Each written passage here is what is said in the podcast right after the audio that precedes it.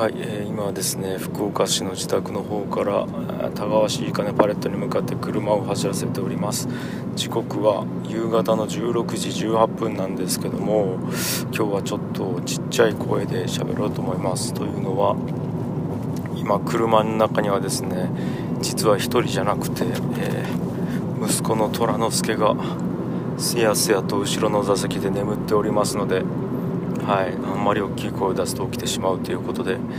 ちょっとねちっちゃい声で喋ると思います、うん、もうね最近ちょっといろんなことがあってるんですけどなかなかこれを取る機会っていうのがないんでちょっと近況報告をまたババッとやりたいなと思ってるんですけど、えー、まずサウンドアップですね。Spotify が、え、やってるそのポッドキャスター養成ワークショップというか養成何？講座みたいなものでサウンドアップっていう名前で、えー、やってるんですけどそれ僕ファシリテーターをやらせてもらいまして、うん、でついにそれが始まりましたっていう報告ですね。いやもう皆さんめちゃくちゃ前向きでですね参加者10名なんですけどもう全員本気で。で僕とあとあのもう1人2人でファシリテーターションやらせてもらったんですけどもやらせてもらってるんですけどもアジナ副音声っていうポッドキャストをやられてる平野さんですよね。その2人で、えー、やらせてもらってます。いやこれも楽しみですね。はい。であったりとかあのそうそうちょうどこれ昨日かな。あのポッドキャストの制作のもう技術的ノウハウを全部公開してみようっていうことになって YouTube でしました、うん、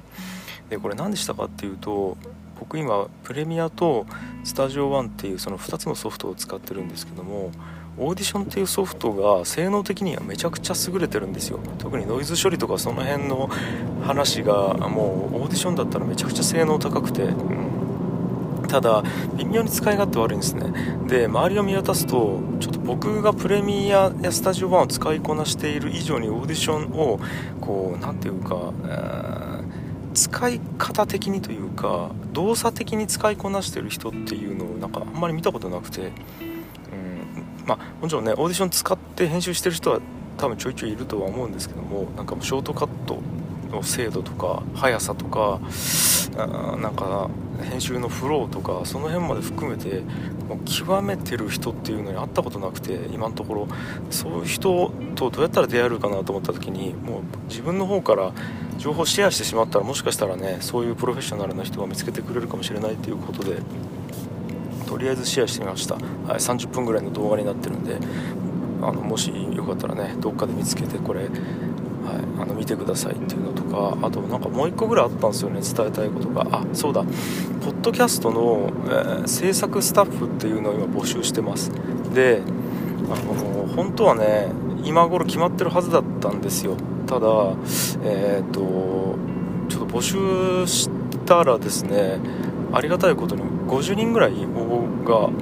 あの来ましていただきましていやもう本当にありがたいんですけどただあの逆に選考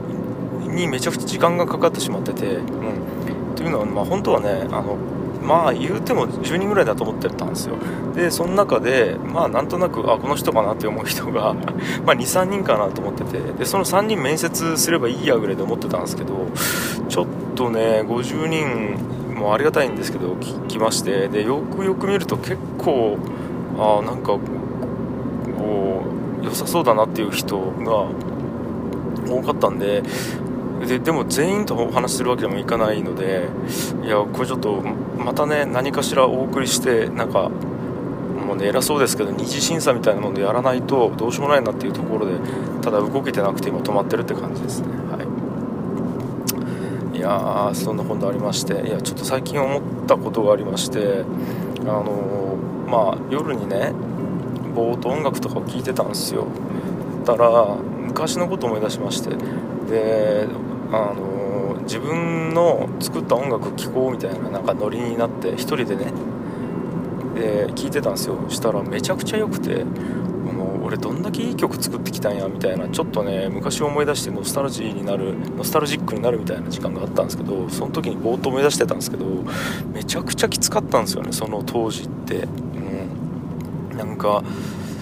あのもちろん喜びはあるんですけどこう体というかなんかどれだけきつい思いしてでもいい仕事ができるかみたいなちょっとそういうなんかチャレンジも含めてやってたような感覚があったんですけどやっぱ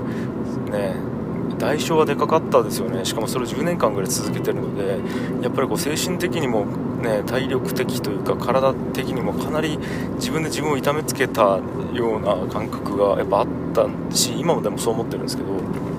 ただそこをぽーっと振り返った時にもう何ていうんですかねプラスの感情しかないんですよ。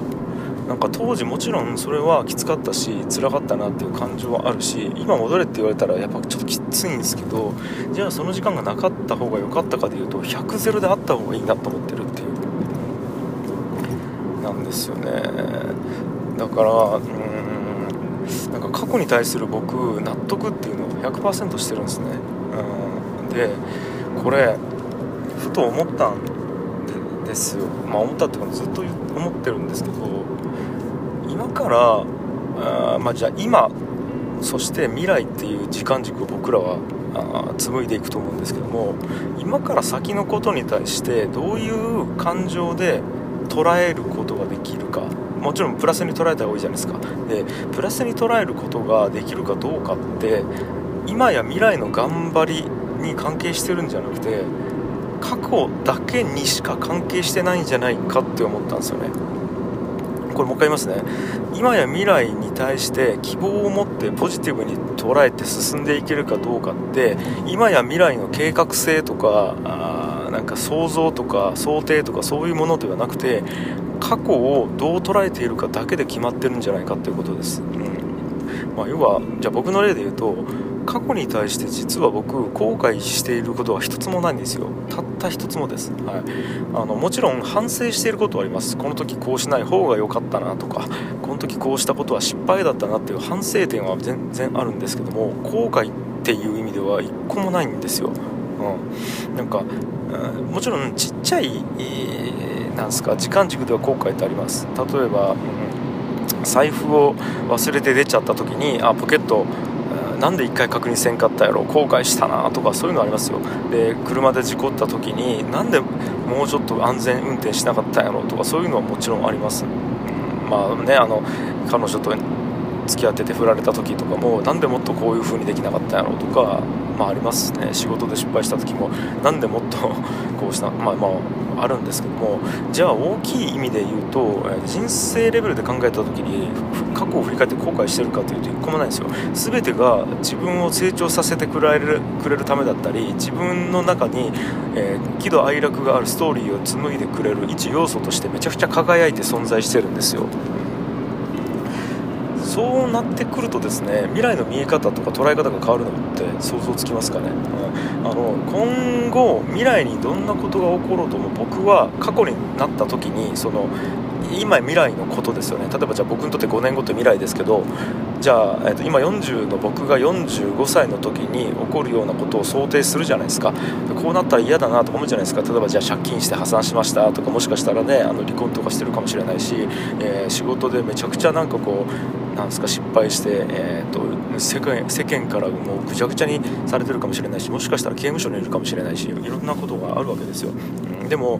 45になった時のそれを50の時の僕が振り返った時に多分後悔してないなっていう自信があるんですね人生全てに対して。ってことは何の躊躇もなくぶち込もうと思ったらぶち込めるんですよ自分の人生全体重をかけて何かに対して、うん、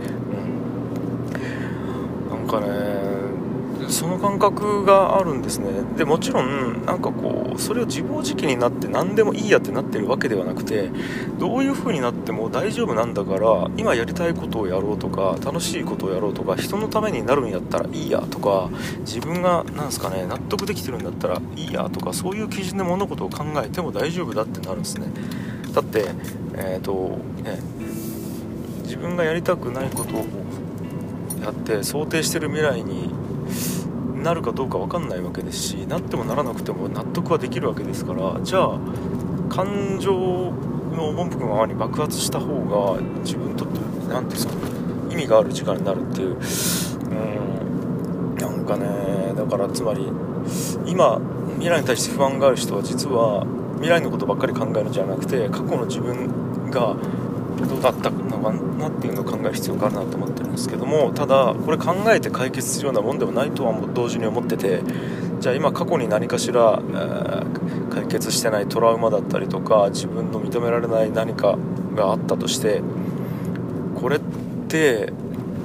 頭で考えただけのブワーバシャーって解決するようなことでもないと思うんですよね。だから、えっと、過去を捉え直せば全ては変わります。もち間違いなく。今も変わるし未来も変わります。過去を捉え直せば。ただ人間そんな簡単に感情とか頭の中で考えるだけで過去を捉え直すっていうことはできないので過去を捉え直すために今やちょっと先の未来の活動っていうものをどうすればいいかっていうことを捉えればいいと思います。例えば、うん、お金お金に対して自分が成功したことないっていうコンプレックスがずっと拭えないんだったら一旦お金を思いっきり稼いでみてお金のコンプレックスを解決するとかね。あトランスキ起きたか。おなんだ？え？